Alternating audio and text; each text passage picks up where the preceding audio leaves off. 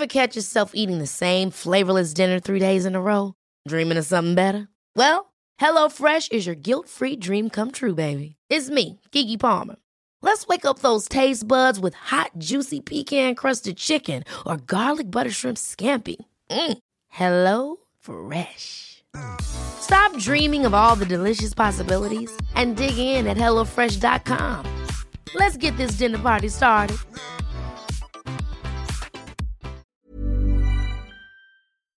Du weißt ja aus eigener Erfahrung, dass immer, wenn ich bei irgendjemandem bin zu Hause, dann frage ich immer, ob es was Süßes gibt. Ja, Und- bin ich ganz genauso. Und so war das letztens auch bei meiner Mutti.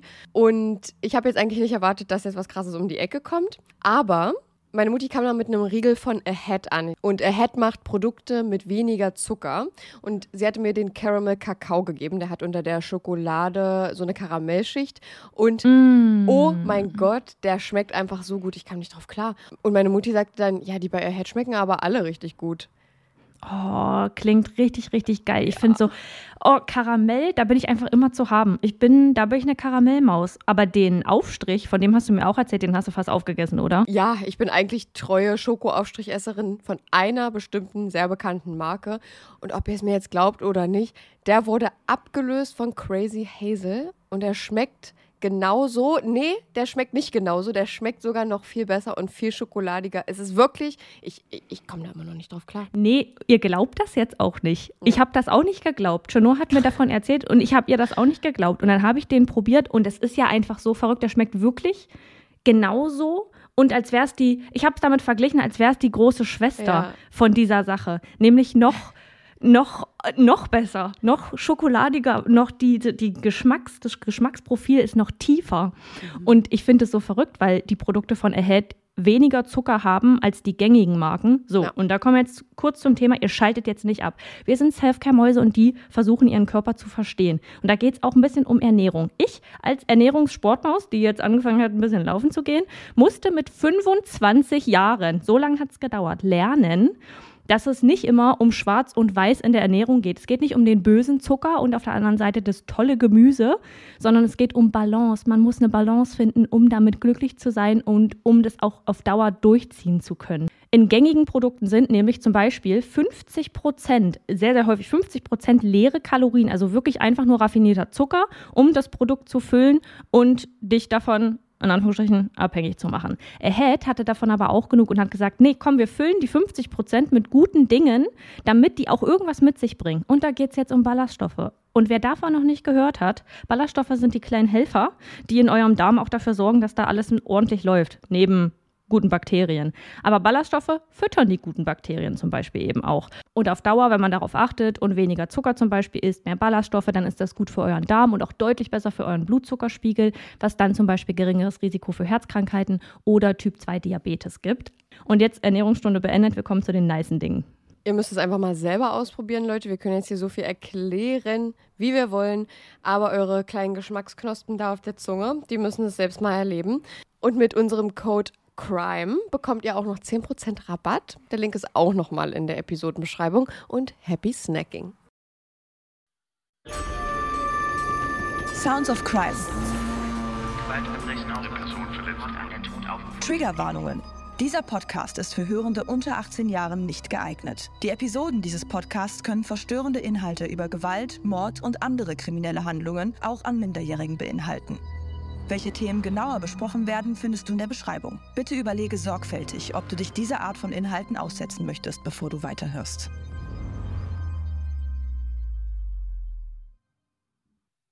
Lauren Giddings ist 27 Jahre alt, als sie an der Mercer University ihren Juraabschluss macht. Die von allen als sehr freundlich und aufgeschlossen wahrgenommene Blondine ist ehrgeizig und weiß ganz genau, was als nächstes auf ihrem Karriereplan steht.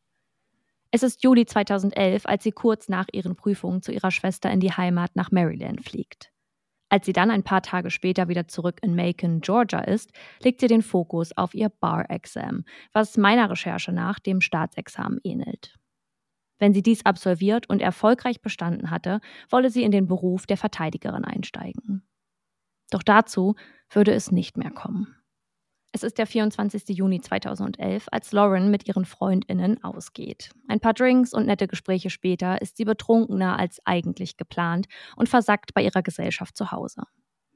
Als Lauren ihren Rausch ausgeschlafen hat, macht sie sich auf den Weg nach Hause in einen der Apartmentkomplexe der Universität.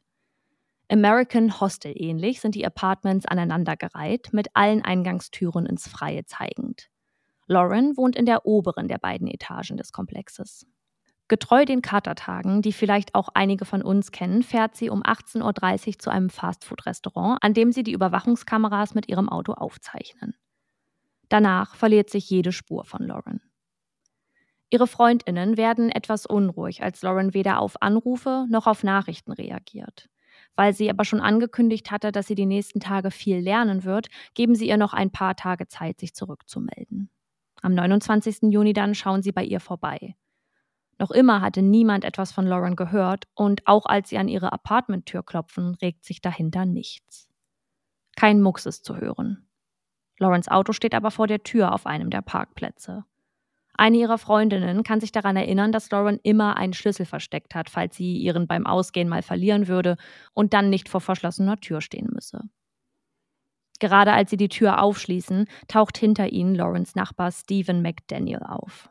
Er wirkte genauso überrascht wie sie, dass seine Nachbarin nicht aufzufinden war. Tür an Tür wohnen die beiden, Stephen direkt eine Wand weiter. Als Laurens Freunde ihre Wohnung betreten, weicht Stephen ihnen nicht von der Seite. Irgendwie ist das komisch. Sie kannten Stephen zwar, aber in all den Jahren, die Lauren dort neben ihm wohnte, hatte er keine Anstalten gemacht, sich zu ihnen zu gesellen, wenn sie als Gruppe dort waren. Lauren finden sie nicht in der Wohnung vor ihr Handy jedoch schon. Der Akku ist leer. Als der Handybildschirm nach dem Anstecken an das Ladekabel aufleuchtet, können Sie der Anruferliste entnehmen, dass sie den letzten Anruf am Samstag getätigt hatte. An dem Tag, als sie ausgenüchtert zum Fastfood-Restaurant fuhr. Ein ungutes Gefühl macht sich in Laurens Freunden breit.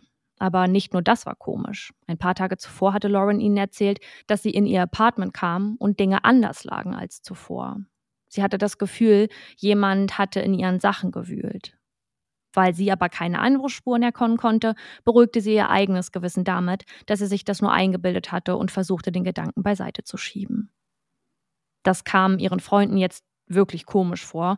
Ihr mulmiges Gefühl rumort in allen Mägen und so wählen sie die 911, die Polizei. Als diese eintreffen, werden zeitgleich alle NachbarInnen auf die Wache gebeten. Sie werden zu Lawrence Verschwinden befragt. Außerdem bitten die BeamtInnen um die Erlaubnis, ihre eigenen Wohnung durchsuchen zu dürfen. Alle stimmen zu. Bis auf einer. Stephen McDaniel. Dieser verweigert die Durchsuchung. Seine Begründung, das sei der Anwalt in ihm. Er will einfach seinen eigenen persönlichen Space schützen. Stephen hatte mit Lawrence zusammen studiert und nun auch zeitgleich den Juraabschluss gemacht. Nach ein paar mehr Worten hin und her erlaubt Steven den Polizeibeamtinnen, in seine Wohnung zu gehen, mit der Bedingung, dabei zu sein. Er weicht auch ihnen nicht mehr von der Seite. Weil die Durchsuchungen eine Weile dauern, begibt er sich irgendwann nach draußen vor die Apartments.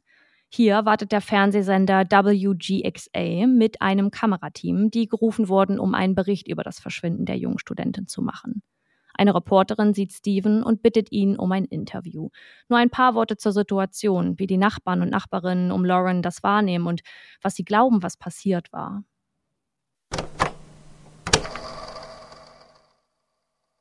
What kind of person was she? I mean, how did you, what did you see? I mean, she's as nice as can be. I mean, very personable, very much a people person.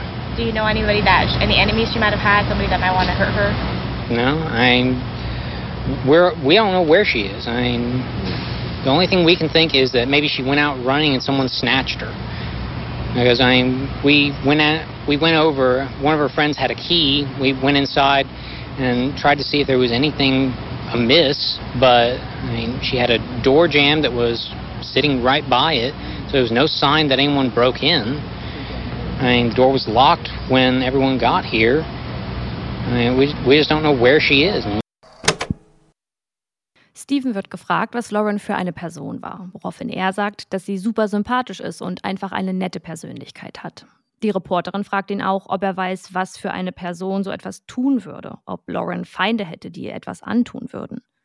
Steven verneint das kurz, setzt dann mit dem Wort ich an und beginnt einen neuen Satz. Wir wissen alle nicht, wo sie ist. Das Einzige, was wir uns vorstellen können, ist, dass sie joggen gegangen ist und weggefangen wurde. Sie seien ja mit dem Ersatzschlüssel, den die Freundin hatte, ins Apartment gelangt und dort hätten sie nichts gefunden, das auf einen Einbruch oder sonstiges hinweisen könnte. Sie würden einfach nicht wissen, wo sie ist. Ist dir aufgefallen, dass er mehrere Male, so wie ich es auch eben gerade schon einmal kurz angesprochen habe, mit dem Wort Ich anfängt und dann ganz schnell in diese Wir-Perspektive wechselt? Nee, ist mir irgendwie nicht aufgefallen. Gerade erst, als du das zusammengefasst hast, ist mir auch irgendwie gar nichts negativ aufgefallen erstmal, Mhm. außer dass er die Wortwahl verwendet hat, dass sie weggesnatcht wurde, also weggefangen wurde. Das finde ich irgendwie sehr umgangssprachlich für so eine schlimme hm, ja, so 'n so 'ne schlimme Perspektive auf die Tat oder beziehungsweise Mhm. wir wissen ja noch gar nicht so richtig, ob's 'ne Tat überhaupt gab zu diesem Zeitpunkt, Mhm. weil es könnte ja auch sein, dass sie einfach freiwillig irgendwo hingegangen ist. Die Wortwahl fand ich schon irgendwie 'n bisschen komisch. Aber was meinst du zu dem, dass er immer mit I angefangen hat? Äh, also, hast du dazu irgendwie 'ne spezielle spezielle Gedanken dazu? Ja, mir ist das tatsächlich auch erst so richtig aufgefallen, als ich's einmal aufgeschrieben habe, als ich so kurz zusammenfassen wollte, was da jetzt gerade in diesem Teil des Interviews passiert ist oder gesagt wurde. Und dann ist mir wirklich bei jedem Satz, den ich durchgegangen bin, aufgefallen: „Warte mal, der hat jetzt mehrere Male mit I angefangen und dann den Satz in der Wir-Perspektive beendet oder weitergeführt und hat sich immer wieder so zurückge so 'n bisschen wie zurückgenommen und ja, dann einfach davon von dieser Gruppe gesprochen. Und für mich Mhm. wirkt das 'n bisschen so, wie er will sich nicht verdächtig machen, weil er nicht aus seiner Perspektive erzählen will. Und was ich viel komischer finde, er gehört ja gar nicht zu der Gruppe an sich. Wollte Also, ich er tut jetzt so, sagen. als wären sie so eine Einheit, aber Ja. die hatten noch nie wirklich was mit ihm zu tun. Und er versucht sich da jetzt grad so 'n bisschen unterzuordnen, meiner Meinung Mhm. nach. Ja, habe ich auch das Gefühl, ist mir auch grade erst eingefallen, als du angefangen hast zu sprechen. Da dachte ich mir auch: „Ja, eigentlich gehört er ja nicht zu wir“, weil er war jetzt weder am Abend davor dabei, wo die Freunde alle zusammen weg waren, noch, ja, hat er irgendwelche anderen Kontakte zu denen, wie du auch schon gesagt hast. Also, ist schon 'n bisschen suspicious. Stephen McDaniel wächst in Atlanta auf. Er ist gerade 25 Jahre alt, also 2 Jahre jünger als Lauren, als auch er seinen Abschluss zeitgleich mit seiner Nachbarin, die er seit 2008 als solche bezeichnen kann, macht. In 2 Wochen wäre das aber eh vorbei. Stephens Mietvertrag des Apartments endet dann und er würde zurück zu seinen Eltern ziehen. Als die ErmittlerInnen seine Wohnung betreten, stapeln sich die Pizzakartons und Energy-Drink-Dosen neben seinen Möbeln. Er verbringt viel Zeit vor dem Computer, eher weniger Zeit mit Freunden oder gar Frauen. Als sie bei der Befragung darauf zu sprechen kommen, erzählt er den ErmittlerInnen, dass er noch Jungfrau sei und bis zu seiner späteren Hochzeit warten würde. Um die richtige Partnerin zu finden, sei er auf der Dating-Plattform eHarmony angemeldet, mit der er nicht das größte Glück hätte. Die passende Frau lässt sich schließlich nicht immer so leicht finden. Wir hören jetzt den zweiten Teil des Interviews, das die Reporterin mit Steven führt. What about um in the like the parking lot area? I know they've been doing a lot of. I think that's where they have recovered the body or whatever they recovered from there. Um, Body? Had you heard? Any, had you seen anything there? Had you seen anything there? I, I mean, we don't know if this is the same person. You know what I mean? Like they took out a body there earlier. We don't know if it's the same person or not. So that's why we're trying to ask people if they know who lived there. Are you okay, sir? I think I need to sit down. Okay.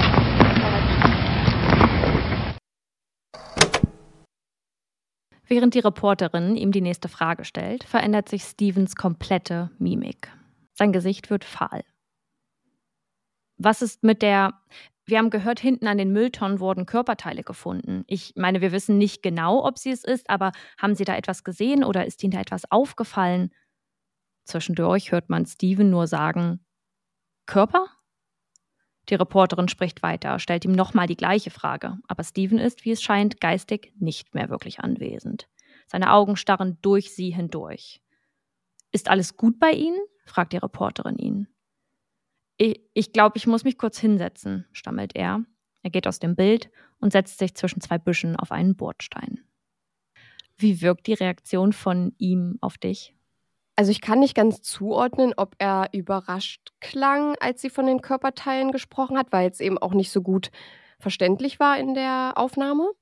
Hm. Aber dass er sich erstmal kurz hinsetzen muss, könnte für mich zwei Möglichkeiten darstellen. Und zwar, dass er das jetzt gerade das erste Mal gehört hat und sich jetzt so denkt, wie und absolut geschockt ist davon, dass in der Nähe bei den Mülltonnen irgendwie Leichenteile gefunden wurden. Oder er weiß mehr, als er zugibt und ist geschockt beziehungsweise hat Sorge, dass er irgendwie auffliegt oder so. Hm. Ich finde es spannend, das jetzt von dir nochmal gespiegelt zu bekommen, weil ich hatte mir aufgeschrieben, ganz klar, mit allen Informationen, die wir jetzt von davor haben, kann man sagen, und ich lese das auch gleich vor, was man da sagen kann oder was ich da sagen würde. Aber ich finde es interessant, dass du jetzt sagst, so, du kannst es noch nicht genau einordnen und weißt mhm. noch nicht so richtig für dich, ob du findest, dass er jetzt vielleicht verdächtig wirkt oder irgendwie geschockt ist, dass da was gefunden wurde, was er vielleicht kennt. Oder ob er einfach geschockt ist, weil er dachte, dass Lauren noch leben würde. Und ich hatte mir aufgeschrieben, es ist nicht der Schock, der aus ihm spricht, weil er herausgefunden hat, dass man ihre Leiche gefunden hat, sondern weil man ihre Leiche gefunden hat. Ja. Aber wir hören weiter. Oh Gott. Was Stephen McDaniel nicht weiß, als er das erste Mal bei der Polizei sitzt, um über Lauren zu sprechen. Als die Beamtinnen das Gelände des Apartmentkomplexes betreten, kommen sie durch den Toreingang, der sich an den Parkplätzen und den Mülltonnen befindet. Und ehe sie etwas anderes durchsucht haben, schlägt ihnen ein Geruch entgegen, der unverkennbar ist und der in ihren Synapsen schon mit einer Information verbunden ist, die nichts Hoffnungsvolles bedeutet. In den Mülltonnen befindet sich der Oberkörper einer Frauenleiche. Ob es Lawrence Körper ist, können sie zu diesem Zeitpunkt noch nicht sagen. Ein paar Entdeckungen machen die Beamtinnen aber in Stevens Apartment, die sie veranlassen, eine erneute Befragung anzusetzen. Stephen McDaniel wird also am selben Tag noch einmal vernommen. Dieses Mal als verdächtige Person. Und so aufgeschlossen er im Interview mit der Reporterin zunächst ist und auch im ersten Interview mit den PolizistInnen war, so verschlossener ist er jetzt. And you lived next to Lauren for a long time? Yes. Okay. Do you know where she's at tonight? No. Hmm? No. Have you ever seen her with that dress on? No. Because if I hadn't done anything, I'd say, nope, there's no way. But you say you don't know. Why is that? Why do you say you don't know? Is there a chance that maybe something's there? No. Why did you say you don't know? Because I don't know. Because you're worried about something, maybe something that happened, that maybe something got mixed up with something and you're worried about that? No. Then why do you say I don't know? Because I don't know. How would you not know? Zwei Ermittler befragen Stephen zu Lauren. Ob er neben Lauren gewohnt habe? Ja. Ob er wisse, wo sie jetzt gerade ist? Nein. Er zeigt ihm ein Foto. Ob er sie mit diesem Kleid schon mal gesehen habe? Nein. Stephen antwortet nur mit Ja, Nein und ich weiß nicht. Die gesamte Zeit. Kein anderes Wort entkommt seinen Lippen in dieser Vernehmung. Zwei Stunden lang versuchen die beiden Ermittler alles Mögliche, um etwas aus Steven zu bekommen, mit dem sie arbeiten können. Und ihr Geduldsfaden wird dünner und dünner. Wenn ich nichts gemacht hätte, würde ich sagen, nein, auf gar keinen Fall habe ich damit etwas zu tun. Aber du sagst die ganze Zeit nur, ich weiß nicht. Gibt es etwas, was du nicht verraten kannst? Ist da etwas, das passiert ist, das du uns nicht erzählen möchtest? Warum sagst du die ganze Zeit, ich weiß nicht? Fragt der Ermittler Steven. Weil ich es nicht weiß. Bei den Antworten, die Steven jetzt hier gibt, kann ich sehr gut verstehen, dass die Geduld dann irgendwann ein Ende nimmt oder zumindest ähm, der Geduldsfaden immer kürzer wird, weil ich habe ja das gesamte Interview oder zumindest mir sehr viele Ausschnitte daraus angeguckt und Steven sagt wirklich nichts anderes. So wie ich es hier gesagt habe, da passiert nicht, da kommen mhm. keine anderen Worte aus ihm raus. Und das finde ich, da, selbst beim Zusehen merke ich, wie aggressiv ich langsam werde, weil man ja irgendwie die Beweislage kennt und ich zu dem Zeitpunkt auch schon ein bisschen mehr wusste als ihr jetzt gerade. Aber oh, da, da kommt in mir so ein richtiger Rage-Modus hoch. Also wir haben ja jetzt gerade, glaube ich, alle so ein bisschen eine Vermutung. Und wenn dann einer da sitzt und die ganze Zeit so kurz angebunden und du musst es ihm aus der Nase ziehen, damit macht er sich jetzt auch nicht gerade weniger verdächtig, Hm. weil, wie du es auch schon zitiert hast, da würde man ja nicht einfach nur sagen, nein, ja, keine Ahnung, sondern man würde schon, also ich, wenn ich mich jetzt in die Lage mal reinversetze, dann würde ich, glaube ich, schon sagen, n- selbstverständlich habe ich damit nichts zu tun. Oder mich Ja. versuche, ein bisschen glaubwürdiger rauszureden. Ich, also mir ist auch aufgefallen, dass seine Stimme super unsicher und zittrig wirkt irgendwie. Also als wäre er auch voll eingeschüchtert und hätte auch so ein bisschen Angst. Hm. Ja, Ganz anders Das waren meine als Gedanken. Ja, ganz anders als in den ersten Interviews. Und was auch ganz auffällig ist, bei dem Interview, was man sich sogar anschauen kann, also dieses Interview, was er mit der Reporterin führte, gibt es als Videodatei. Man kann ihn sehen, wie er agiert und wie er gestikuliert. Und jetzt, und da ist er ziemlich aufgeschlossen, meiner Meinung nach. Und jetzt in dem zweiten, in der zweiten Vernehmung mit der Polizei, die geht zwei Stunden lang und wenn man diese Vernehmung in doppelter oder in dreifacher Geschwindigkeit abspielt, Steven bewegt sich nicht. Er sitzt da, hat die Hände an den Seiten. Es kommen PolizistInnen, ich glaube, es sind nur die beiden Ermittler, die kommen rein und raus. Und er sitzt einfach nur da, starrt nach vorne und wenn ihm einer der Polizisten mal etwas näher kommt, dann dreht er seinen Kopf in seine Richtung. Aber er bewegt sich Okay. sonst gar nicht. Also er hat eine Krass. ganz, ganz kalte, ganz eingefrorene Körperhaltung. Und ich glaube, dass dieses, man könnte jetzt sagen, dieses Ja, Nein, ich weiß nicht, dient dazu, weil er weiß, dass wenn er zu viel sagt, sich noch verdächtiger machen würde, vielleicht, weil er selbst Mhm. Jura studiert hat. Aber er macht es damit nicht wirklich besser, weil die beiden eben auch sau wütend werden mit der Zeit. Ja, ja. Also das verstehe ich auch. Also das ist, das ist ja so frustrierend, wenn du da Ewigkeiten mit einem Verdächtigen sitzt und hast dann schon den Verdacht, dass er irgendwas vielleicht mit der ganzen Sache zu tun hat und dann sitzt er aber nur da Ja. und ich glaube, das kommt ziemlich oft vor bei solchen Befragungen, dass gerade, mm, naja, Hauptverdächtige beziehungsweise auch mögliche Täter dann so, naja, vom Berg, hinterm Berg halten, vorm Berg, du weißt, was ich meine? Ja. Dass die, ja, da irgendwie so, dass man schon merkt, als routinierter Ermittler, dass sie gerade was zurückhalten, vielleicht. Mhm. Auf Stevens Computer findet man Beweise, die deutlich zeigen, dass Lauren für ihn nicht nur seine Nachbarin und Kommilitonin war. Er stalkte sie. Er sammelte bis zu ihrem Tod ordnerweise Informationen über sie. Seine Browserverläufe weisen darauf hin, dass er einen abgrundtiefen Hass gegenüber Frauen empfindet und das Verlangen verspürte, ihnen weh zu tun. Dass er bis zur Heirat warten wolle, kaufen ihm die Ermittler nicht ganz ab. In seinem Apartment fand man mehrere Kondome. Wozu würde er diese brauchen, wenn er doch warten wollen würde? Steven gibt zu, dass er diese von Kommilitonen vor einer Weile geklaut hatte, indem er bei jeder Person eines ungefragt und unerlaubt aus dem Zimmer nahm. Das hier ist jetzt eigentlich ein Glücksfall für die Ermittler, die Steven jetzt wegen Diebstahl festnehmen können, während sie weiter nach Beweisen suchen in seinem und in Lawrence Apartment. Und die finden sie tatsächlich auch.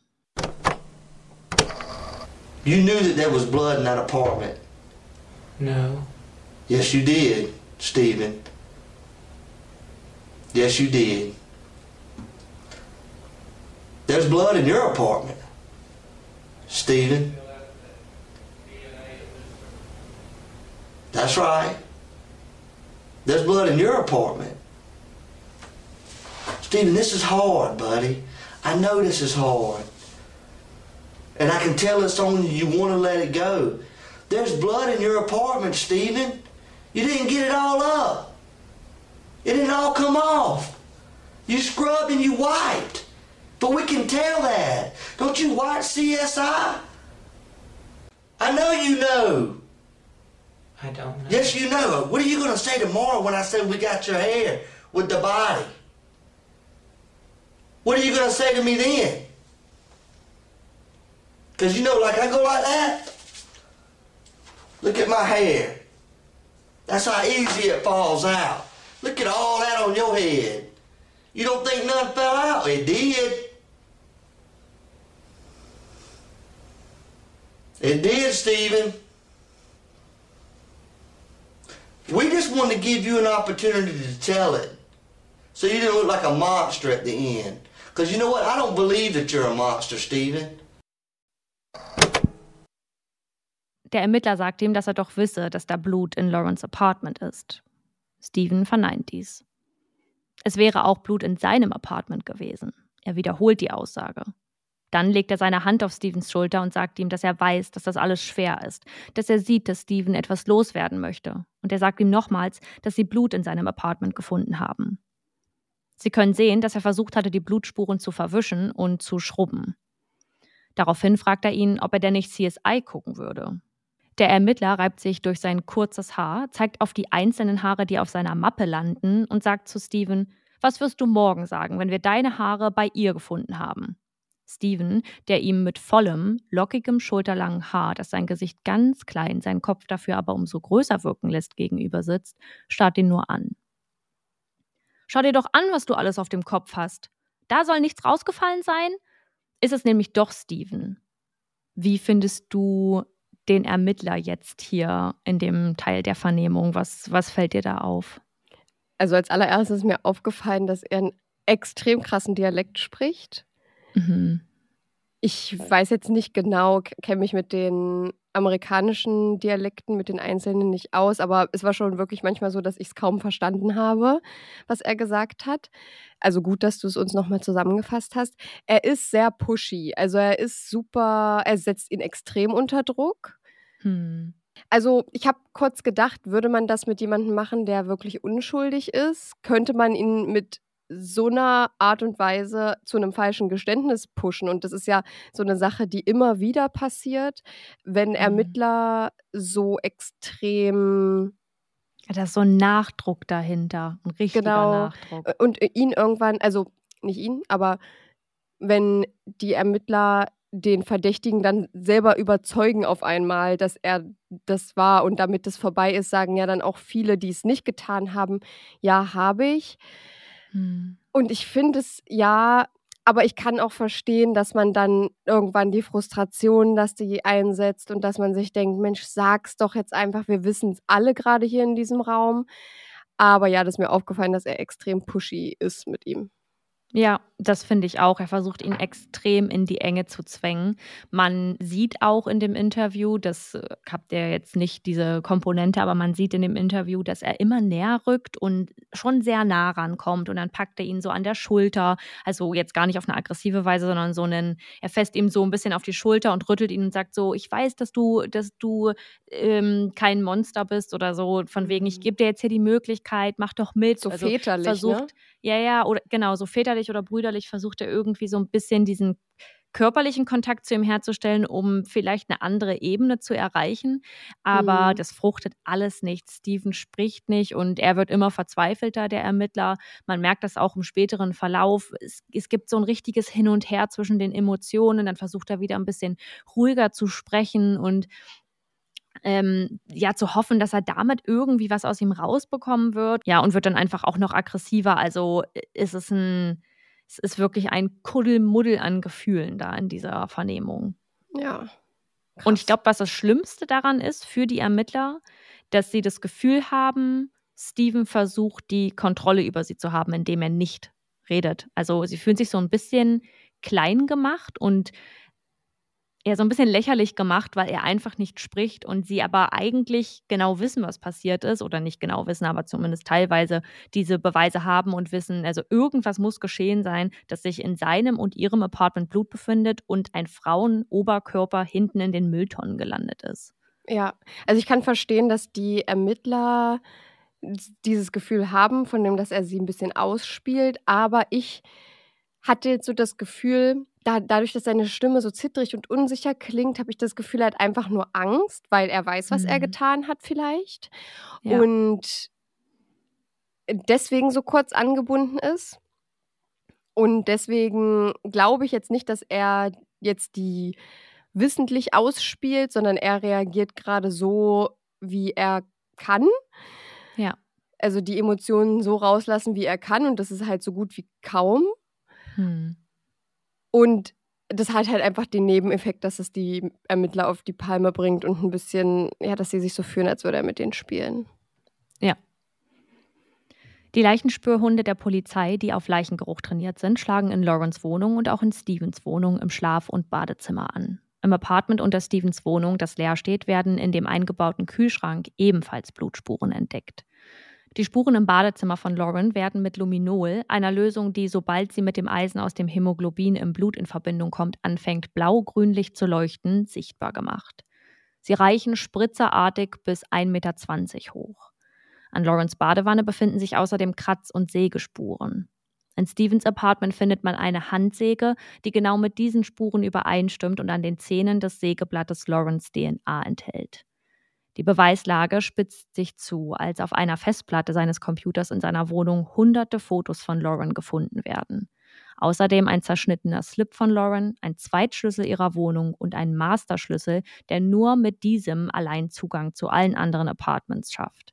Sein Browserverlauf zeigt einen häufigen Wechsel zwischen ihrem Instagram-Profil und Pornoseiten mit sogenanntem Violent Porn, also sehr gewaltsamen und brutalen Pornovideos. Ein Video vom Abend von Lawrence Verschwinden zeigt, wie er eine Kamera an einem Stock befestigt und hinter dem Haus hoch in eines ihrer Zimmerfenster hält.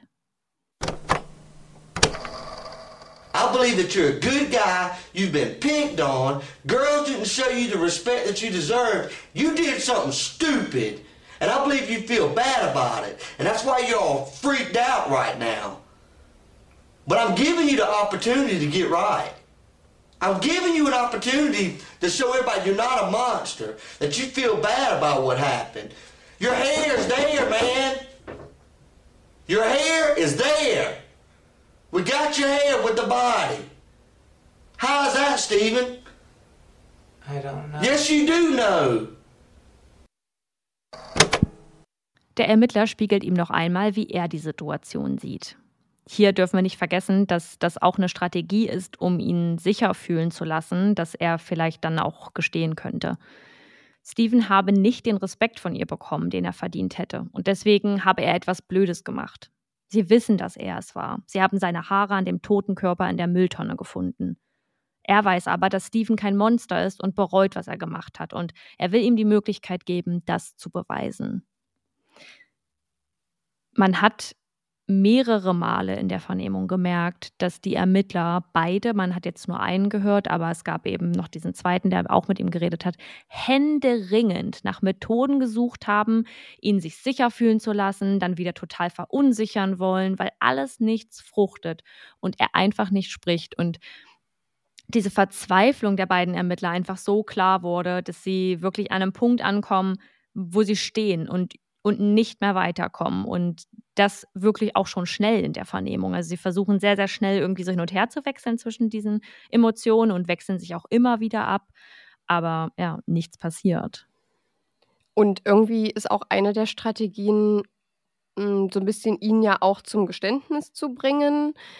Vor allem weiß ich gerade nicht, ob es nur ein Bluff ist, aber das mit den Haaren, das hat er ja jetzt schon ein zweites Mal gesagt und das hattest du ja jetzt noch nicht erwähnt, dass der Leichengeruch von den Spürhunden festgestellt wurde in beiden Wohnungen. Das hast du gerade gesagt, aber mhm. von den Haaren ja nichts, weswegen ich vielleicht vermute, dass es ein Bluff sein könnte, der Ermittler, um ja ihn irgendwie in die Enge zu treiben, sodass er, das ist eine Strategie, um sich wahrscheinlich nicht sicher zu fühlen. Hm. Einfach damit er weiß, okay, jetzt also ich kann es jetzt halt auch zugeben, weil meine Haare sind am Tatort und so. Ja. Also das machen tatsächlich Ermittler ja oft. Genau, zu dem Zeitpunkt, wo, das ist jetzt ganz spannend, dass du das sagst, weil zu dem Zeitpunkt, als er das angebracht hat, glaube ich, dass sie das nicht wussten. Also das war eine Zeitspanne, in der das eigentlich noch hätte gar nicht festgestellt werden können. Und dass er dann tatsächlich einfach gelogen hat, was erlaubt ist in Vernehmungen, um irgendwie in eine Richtung zu gehen, wie du sagst, einfach dieser Bluff, um ihn ähm, davon zu überzeugen, dass es nichts bringt, jetzt zu lügen.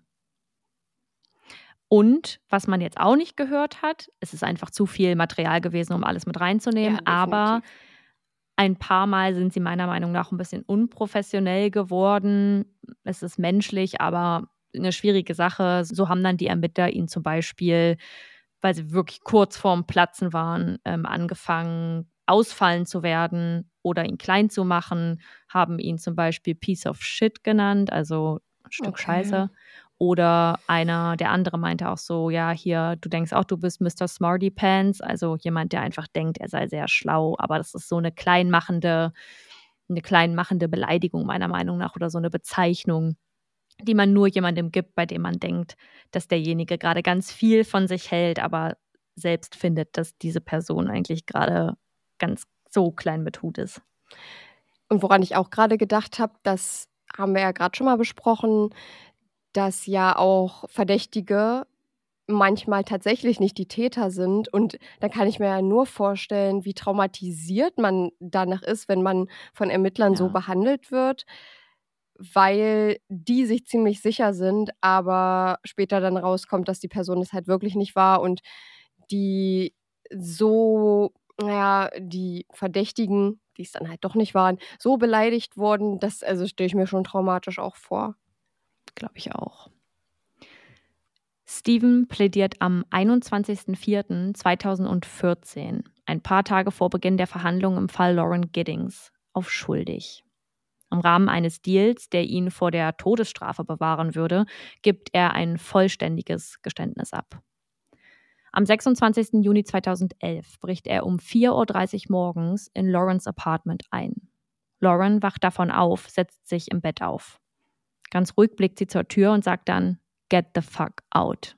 Also geh verdammt nochmal raus. Steven nähert sich ihrem Bett, wirft sich auf sie und legt seine Hände um ihren Hals. Er drückt zu und würgt sie. Er und Lauren, die sich mit aller Kraft wehrt, rutschen vom Bett auf den Boden. Sie reißt ihm die Maske, die er trägt, vom Gesicht. Als sie erkennt, wer es ist, sagt sie: Steven, bitte hör auf. Sie strampelt, versucht sich zu befreien. Dabei rutschen ihre Beine und ihr Unterkörper unter das Bett, sodass ihre Tritte ins Leere gehen oder gegen das Bett gehen, nicht aber Steven treffen. Sie war gefangen unter ihrem eigenen Bett. Steven drückt weiter und weiter an ihrem Hals, bis ihr Körper erschlafft und sie sich nicht mehr bewegt. Er zieht ihren Körper ins Badezimmer, hebt ihn in die Wanne. Dort lässt er sie bis zum Abend liegen. Als es dunkel wird, nimmt er eine Handsäge mit rüber in ihre Wohnung. Er trennt Finger für Finger ab, spült diese die Toilette herunter. Dann sägt er die Gliedmaßen und den Kopf ab. Alles wirft er einzeln in schwarze Müllsäcke. Lawrence Oberkörper entsorgt er in der Mülltonne hinter seinem Apartment. Die restlichen Körperteile bringt er zu den Müllcontainern seiner Uni. Die Körperteile, die er dort entsorgt, werden nie gefunden. Meiner Meinung nach hat Steven das alles nicht so klug angestellt. Und damit meine ich gar nicht, dass es schade und enttäuschend ist, dass er nicht besser nachgedacht hat. Damit will ich eher darauf eingehen, dass er, bevor er Lauren tötete, zu Freunden von ihm sagte, dass er, wenn er einen Mord begehen würde, den perfekten Mord verrichten würde. Körperteile würde er zum Beispiel ganz klein machen und überall in einem Wald verteilen, damit sie nie jemand findet. Er würde Chloroform nutzen, um sein Opfer zu bezwingen. Er ging auch ganz offen mit der Information um, dass er unbedingt mal die Dominanz über einen Menschen verspüren möchte, indem er das Leben dieses Menschen in seinen Händen hält. Am 23. Juni wird er von Überwachungskameras aufgezeichnet, wie er nach Bootsankern schaut. Steven und niemand, den er kannte, besaß ein Boot. Keine dieser Optionen schienen ihm in den Sinn zu kommen, als es dann wirklich soweit war. Was für mich darauf hindeutet, dass er das alles nicht durchdacht hat und vielleicht auch schneller handelte als geplant. Vielleicht konnte er einfach nicht mehr abwarten, das zu tun, wonach er sich schon krankhafterweise so lange sehnte. Stephen McDaniel wird zu lebenslanger Haft verurteilt. ErmittlerInnen gehen davon aus, dass Stephen von Lauren zurückgewiesen wurde und er damit nicht umgehen konnte. Sie vermuten auch, dass er, wäre er nicht gefasst worden, dem erneut nachgegangen wäre und noch mehr Frauen getötet hätte. Im Jahr 2041 hat er die Möglichkeit, erstmals Antrag auf Freilassung zu stellen. Viele ExpertInnen vermuten jedoch, dass die Wahrscheinlichkeit groß ist, dass Stephen McDaniel den Rest seines Lebens hinter Gittern verbringen wird. Was du gerade gesagt hast, dass er so unüberlegt gehandelt hat, das ist mir auch aufgefallen, als du davon erzählt hast, dass Leichenteile in den Mülltonnen am Haus gefunden wurden. Mhm. Wo ich mir denke, eine Leiche zu zerkleinern und dann in der eigenen Mülltonne vom eigenen Wohnkomplex zu verstecken, ist jetzt nicht die cleverste Idee. wo ich auch sagen muss, er- also es war wirklich super unüberlegt und das deutet halt auch, wie du schon gesagt hast, voll darauf hin, dass er das eigentlich ganz anders geplant hatte und aus irgendeinem Grund diese Tat zu diesem Zeitpunkt durchführen wollte oder musste in seiner Auffassung, Hm. sodass ich mir eigentlich nicht vorstellen kann, dass das der ursprüngliche Plan war. Zumal du ja auch Ja. gesagt hast, dass er sich ja nach Ankern umgeschaut hat und da auch mit Freunden drüber gesprochen hat, dass er eigentlich die Leichenteile in einem Wald verstecken würde, wo ich mir aber auch denke, ja, ist jetzt auch sehr wahrscheinlich, dass die auch vielleicht gefunden werden, weil das hört man ja dann doch immer mal, dass Leute zum Ja. Beispiel auch mit ihren Hunden einfach mal im Wald langlaufen und dann Ja. kommt so ein Hund halt an und hat irgendwas im Maul. Das hatten Ja. wir ja auch schon einmal in einem Fall von mir damals. Also ich gehe einfach mal davon aus, dass irgendwas ihn dazu getrieben hat, seinen Plan über Bord zu werfen, dass er das dann sofort durchführen wollte. Ja, absolut. Ich finde, alles ist so ein bisschen cocky an der Situation. Er war vorher sehr, sehr vorlaut. Und es geht gar nicht darum, dass er jetzt beweisen sollte, dass er diesen perfekten Mord hätte umsetzen können. Denn besser wäre es gewesen, wenn er das einfach nicht gemacht hätte und sich jemandem anvertraut hätte, dass er diese Gedanken hat. Aber das fand nicht statt und er hat sich so diesem, ja, diesen Mordgedanken hingegeben. Und apropos cocky, er hat zum Beispiel auch versucht, eine Lücke in der Arbeit des Gerichts zu finden, beziehungsweise der Polizei, und behauptet, die Polizei habe ihn nicht richtig über seine Rechte aufgeklärt und wollte damit Berufung einlegen. Die wurde abgelehnt.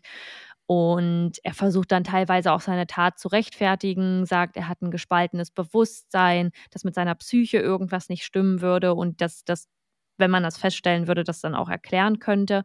Aber er hat ja zum Beispiel auch sein gesamtes Studium absolviert. Das ist jetzt keine Voraussetzung oder das ist jetzt kein Beweis, kein hundertprozentiger Beweis dafür, dass bei ihm nichts war, aber er musste wirklich schwere Prüfungen bestehen.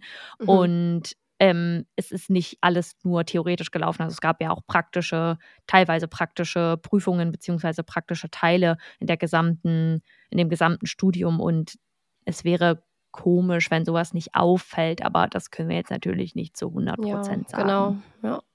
Ja, Krass. ein intensiver Fall. Voll. Mich hat dieses Interview sehr gecatcht, als er dort steht und diese Information bekommt, dass dieser Körper gefunden wurde. Und das werden wir euch auch bei unserem Instagram bei überdosis.crime.podcast mit. UE. Nochmal als Video posten. Also schaut da gerne rein, wenn ihr das sehen wollt, wenn euch das interessiert, wie er da reagiert. Und ich finde, sein Gesicht ist aussagekräftig genug, dass man in dem Moment schon denkt, oh, da kann irgendwas ganz und gar nicht stimmen. Boah, da bin ich gespannt. Ja. Und wenn ihr es noch nicht kennt, dann möchte ich euch ganz kurz noch einmal Überdosis Crime Plus vorstellen. Denn es gab ein paar Leute, die die Folge schon früher gehört haben als ihr jetzt am Sonntag. Die hatten die Mhm. Folge nämlich schon am Mittwoch hörbereit, wenn man so sagen kann. Träumchen eigentlich. Das ist ein absolutes Träumchen. Und wenn ihr nicht wisst, was Überdosis Crime Plus ist, dann könnt ihr mal in den Link in unserer Episodenbeschreibung schauen. Dort gibt es nämlich die Möglichkeit, dass ihr unsere Folgen werbefrei, also ohne Unterbrechung, das sind dann nur wir äh, drei, kann man das so sagen, und früher als alle anderen zu hören bekommt. Ja, damit unterstützt ihr natürlich auch unseren Podcast und die Weiterentwicklung in dem, was wir machen und die Möglichkeit, noch mehr machen zu können für euch. Und da freuen wir uns riesig drauf, wenn, wenn wir da einfach noch, noch weitere Möglichkeiten haben. Also schaut da gern vorbei, wenn euch das interessiert und ihr uns unterstützen wollt. Da habt ihr die Möglichkeit, aus zwei Modellen momentan zu wählen. Also klickt doch da mal rein. Klickt doch da mal Ja. rein und guckt mal vorbei. Kann ja nicht schaden, eigentlich, ne? Kann nicht schaden. Also ich würde es auch abonnieren, wenn ich nicht äh, kostenlos den Zugang, Zugang dazu hätte, Ich auch. weil Du, wir ja auch. die Creator sind. Also wir würden auch beide natürlich die 4-Euro-Variante nehmen, weil, also früher als alle anderen hören, weiß ich jetzt, also es kann einen auch schlechter treffen. Okay, Leute, vielen, vielen Dank, dass ihr dabei wart und diese Woche wieder eingeschaltet habt. Und mir bleibt eigentlich nichts anderes übrig, als zu sagen, mit Chanors abschließenden Worten Seid immer nett zu anderen, das ist mega wichtig. Beenden wir hier die Folge, wünschen euch eine wunderschöne Woche und dann hören wir uns nächstes Wochenende oder am Mittwoch schon wieder. Oh, yes. See you later, Alligator. Äh, after a while, Crocodile. Ciao. Tschüss, Leute. Sounds of Crime.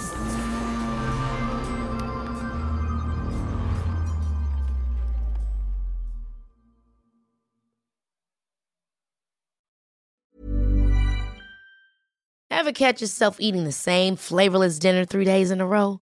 Dreaming of something better? Well, HelloFresh is your guilt-free dream come true, baby. It's me, Kiki Palmer. Let's wake up those taste buds with hot, juicy pecan-crusted chicken or garlic butter shrimp scampi. Mm. Hello Fresh. Stop dreaming of all the delicious possibilities and dig in at HelloFresh.com. Let's get this dinner party started.